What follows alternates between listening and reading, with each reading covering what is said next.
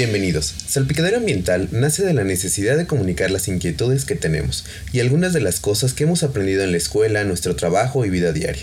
Enfocados siempre a temas ambientales con un toque gracioso, pretendemos informar acerca de las noticias y temas ambientales del momento a nivel local, nacional e internacional que se encuentran en las principales cadenas de noticias, aportando nuestro conocimiento acerca de estos, para llegar más allá de la noticia y decir desde nuestro punto de vista y de la manera más objetiva y crítica qué es lo que creemos, qué es lo que opinamos, qué creemos que está causando este problema y cómo podremos solucionarlo. Bienvenidos a Salpicadero Ambiental, esperamos que les guste.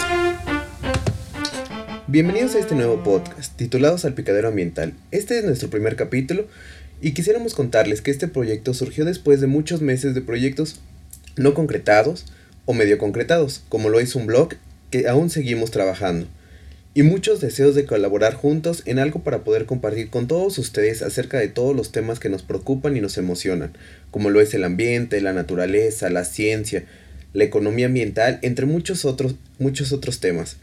Empezaremos por presentarnos para que conozcan un poco de nosotros. Esperamos en todos los comentarios que también ustedes se presenten, se presenten y nos cuenten quiénes son, qué les interesa, qué quieren saber y qué es lo que les emociona. Así que pues les presento a Gonzalo Sierra y así que cuéntanos. ¿Quién eres? ¿A qué te dedicas? ¿Qué te interesa? ¿Por qué quieres hacer este podcast? ¿Qué esperas lograr con esto? Y, y pues arrancamos. Hola, ¿cómo están? Este, bienvenidos, gracias Mario. Bueno, este, pues soy igual que Mario, un egresado de la Universidad Autónoma Metropolitana de la Unidad Lerma en Biología Ambiental. Ahí nace esta pasión por los temas ambientales. Y bueno, actualmente este, a dar clases de este, en una primaria, pero pues eso no me ha detenido en seguir con otros, otros trabajos enfocados a la materia ambiental. Entonces, para mí los temas de interés y con los que les estaría compartiendo más sería acerca de cambio climático, este, sustentabilidad en general y un poquito sobre esto de las de la monetización de los servicios ambientales que en un futuro me gustaría ahí entrarle al posgrado sobre eso. Pues con el, podcast, pues compartirles sobre nuestras, mi, mi opinión sobre distintos temas, tratando de ser lo más apartidista posible y lo más este, crítico posible, siempre basándonos este, pues en la información que ah, tenemos hasta hoy en día. Y bueno, esperamos lograr, este, como dice el nombre del programa, que salió de ahí de un chascarrillo entre nosotros, pues salpicarlos, ¿no? Aunque sea un poquito con estos temas ambientales. Mario, y a ver, ¿tú qué nos puedes decir de ti? Pues bueno, no, bien, ya lo dijiste tú, Gonzalo. Eh, ambos somos egresados de la Autónoma Metropolitana, de la unidad Lerma en particular, ¿no? Ambos somos biólogos ambientales. Eh, yo actualmente estoy terminando un posgrado en energía y medio ambiente. Eh, me gustó mucho, ¿no? Seguir como con esta línea de, cambio climático, economía ambiental, eh, servicios ecosistémicos, que son pues todos los beneficios, ¿no? Que, obtenemos los humanos y todos los seres vivos de, la, naturaleza, ¿no? Como tal. y pues bien, ¿no? Ya lo estabas diciendo, pues era el interés, ¿no? Que siempre hemos tenido eh, tanto nosotros como muchos de nuestros compañeros, pues en, poder compartir, ¿no? Con las demás personas todo esto que nos apasiona, todo esto que nos gusta y que puedan llevarse un poquito, ¿no? De, lo que sabemos, ¿no? Muchas veces, pues yo creo que vamos a aprender más, ¿no? De los que nos estén escuchando eh, sobre temas ambientales, ¿no? Porque es una, una pasión que se ha convertido actualmente. Y pues con este podcast, además de todo esto, pues es compartir, ¿no? Compartir las dudas que nosotros tenemos y que ustedes nos compartan las, las dudas que tienen para poderlas irlas desmenuzando y sobre todo si son temas ambientales, de sustentabilidad, biología, y, y si no son su especialidad, pero le están interesados en, en, conocer más, pues nosotros vamos a tratar de que, de que les interesen o que, o que puedan resolver todas esas dudas que tienen, ¿no? Sobre todo con todas las noticias que, que existen actualmente y solamente escuchamos, eh, se va a acabar el mundo, se va a inundar tal, tal ciudad y, realmente no sabemos ni por qué. Y los noticieros pues a veces tampoco lo saben, ¿no? Simplemente lo dicen porque lo escucharon de otra cadena y, ya. Pero pues bueno, a ver, ¿de qué vamos a platicar en este primer programa, Gonzalo? Sí, claro, bueno, pues en esta primera edición, aparte de la bienvenida y de nuestra presentación, entonces vamos a hablar sobre el tren Maya, que es este megaproyecto del presidente Andrés Manuel López Obrador, que tiene una visión ambiental, pero pues ya la, iremos desglosando poco a poco. Entonces, ¿qué te parece si empezamos, Mario, con lo del tren Maya? Pues a ver, uno de los grandes proyectos, ¿no? Megaproyectos que tiene el licenciado Andrés Manuel López Obrador. Súper sonado, súper controversial, ¿no? Pues según la información que el gobierno nos da y la que aparece en diferentes noticias, pues es que el proyecto pretende recorrer 1.460 kilómetros en total, eh, de los cuales hay 722 kilómetros que ya tienen vías de ferrocarril construidas y se pretenden construir 800 kilómetros más. De este total de, extensión de kilómetros que se van a recorrer, es decir, de los 1460 kilómetros, ya existe eh, ya existe un derecho de vía, es decir, o sea, ya existe un permiso para poder construir en esa zona una carretera, vías eh, pues de ferrocarril o, un trazado de líneas de alta tensión para llevar electricidad a alguno de los rincones del país. Y únicamente en, en el 5% de este trazado total es en donde se tendría que solicitar el derecho de vía para poder completar la obra completa. Para esto, eh, pues este proyecto pretende, ¿no? Eh, contener la expansión urbana, pues también detener la depredación ambiental y mejorar la conectividad entre las diferentes comunidades de la península de Yucatán, pues para mejorar su calidad de vida y la calidad, eh, pues sí, la calidad de vida de las personas.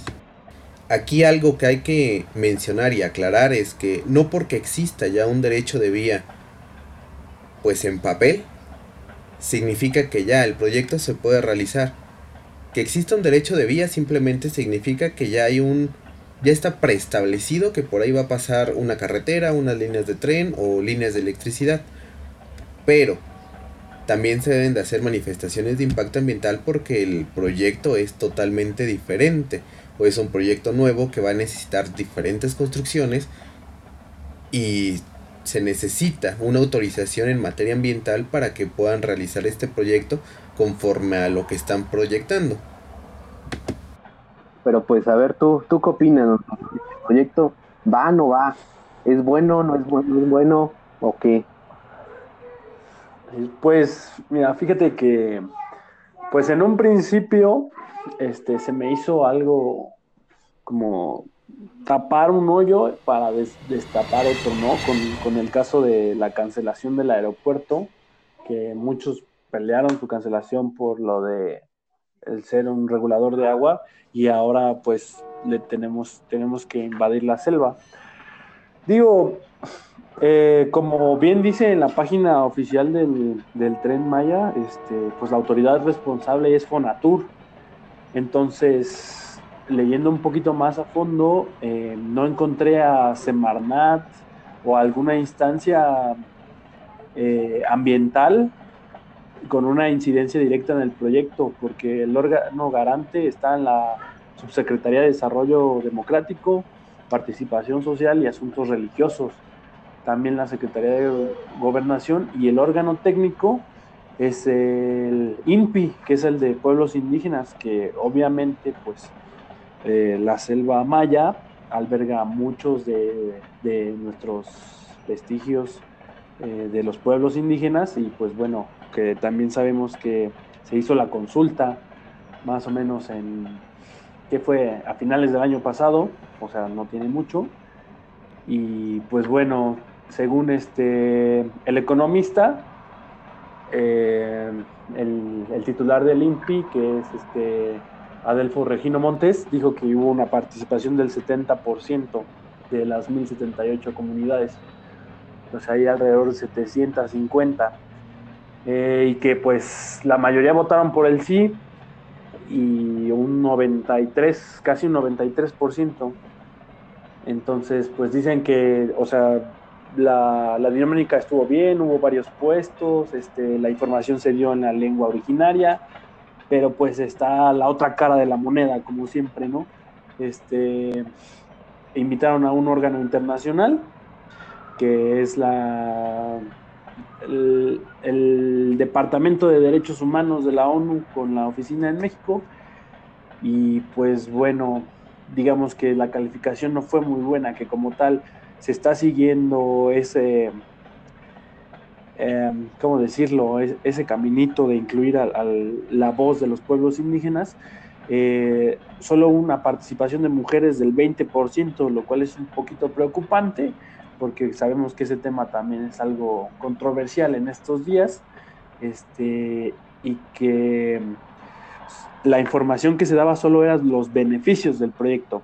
Estamos de acuerdo que ocultar cosas, pues no es mentir, pero tampoco es decir la verdad. ¿O tú qué opinas, Mario? Pues mira, igual que tú, ¿no? O sea, salimos del, del hoyo, ¿no? Del, del gran aeropuerto, el del nuevo aeropuerto internacional de la Ciudad de México, ¿no? Algo súper aplaudido por muchos de los ambientalistas, de los ecologistas, de los zapatos de naturaleza, que decían, wow, tiene una visión ecologista, esto va a ser diferente, y de repente ahí les va, y en plena región sur, ¿no? Son eh, una de las, de las pocas selvas que quedan todavía en el país, por la zona por donde se distribuye el jaguar, mono araña, entre muchísimas otras especies que, son de importancia, ¿no? Y se, y se tienen que conservar. Eh, creo yo que, y tengo entendido, ¿no? Que, la intención del tren es que sea eléctrico. Así es. Eso está bien, no va a haber contaminación.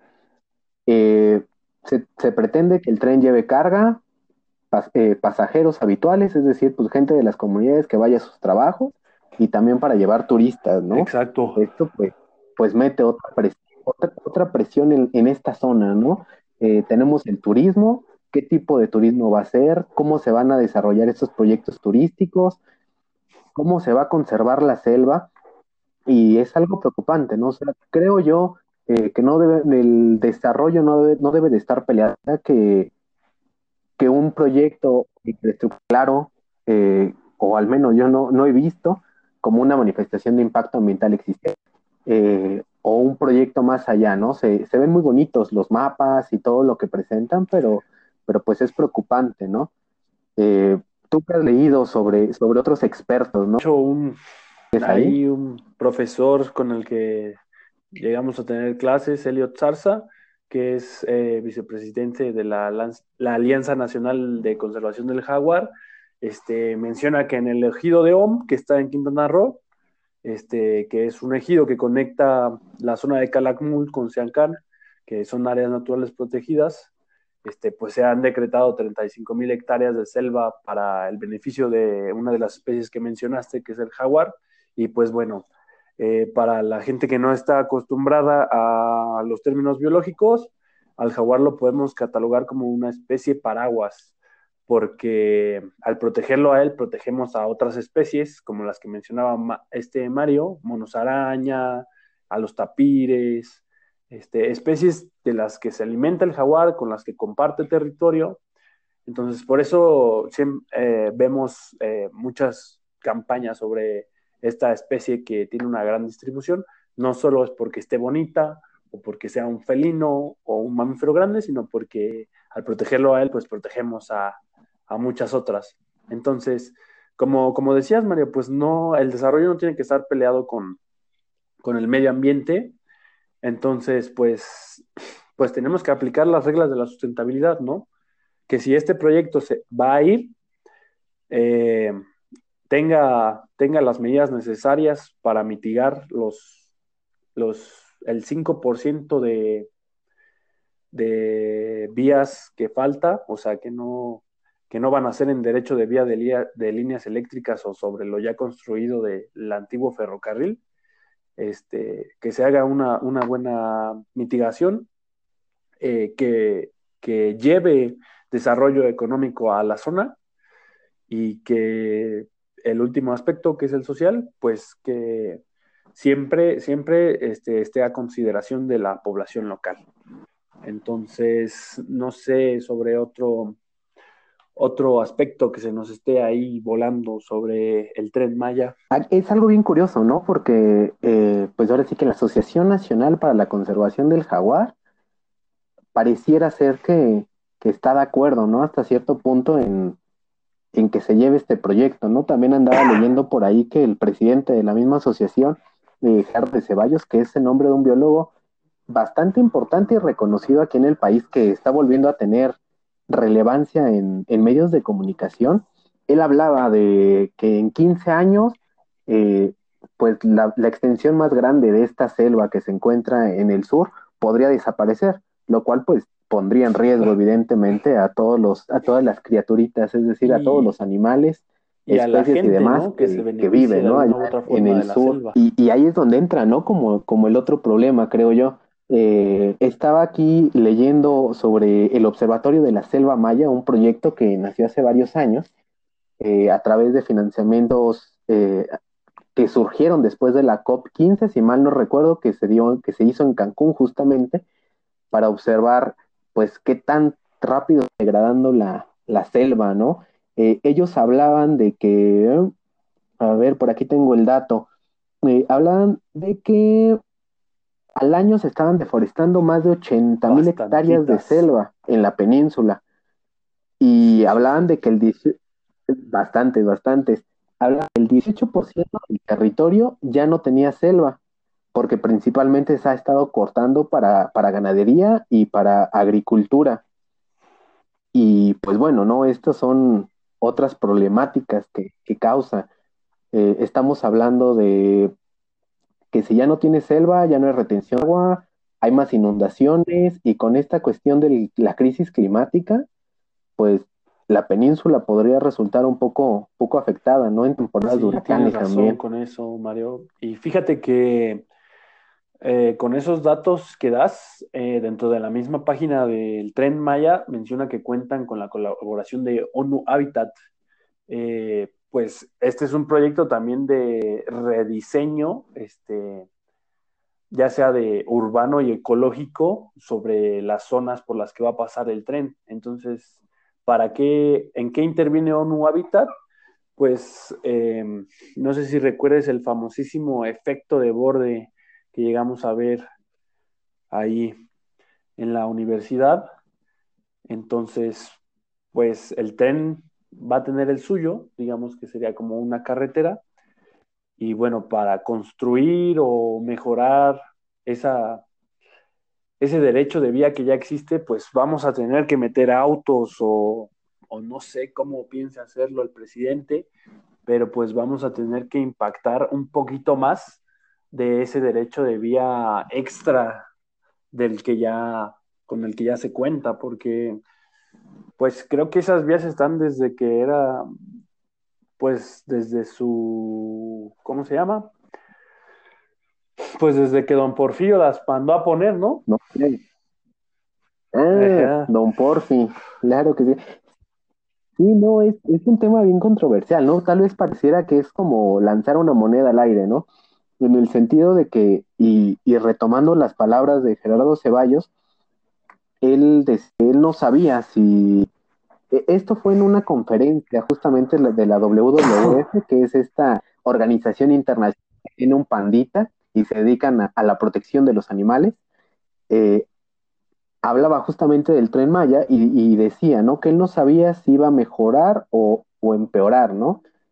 Pero que el riesgo de que desapareciera la selva ya estaba y que posiblemente con el tren la protección y el cambio de, uso de suelo y demás, pues podría mejorar, ¿no? Y podría ser como un, un parteaguas para, para que las poblaciones de jaguares pues crezcan también. Sí, pues yo creo que sí, sigue siendo un tema delicado. Este, creo que el, proyecto sí, tomó a, la comunidad eh, dedicada a la biología, a la sustentabilidad, este, pues, pues de, sorpresa, eh, se hace, ¿no? Como, como, como mencionabas, pues ese no estar peleado con el desarrollo, eh, pero sí, digo, también a nuestros oyentes, pues nos gustaría escuchar qué piensan sobre esto ahora con estos datos que, les podemos compartir. Eh, pues el tren Maya, pues hasta ahorita va, hasta donde yo sé, el presidente de repente como que se echa para atrás, de repente que no, pero la mía ya está en proceso, ¿no? Mario, bueno, ya está como, ya se está formando el, el grupo de personas que la, que la, que la va a armar.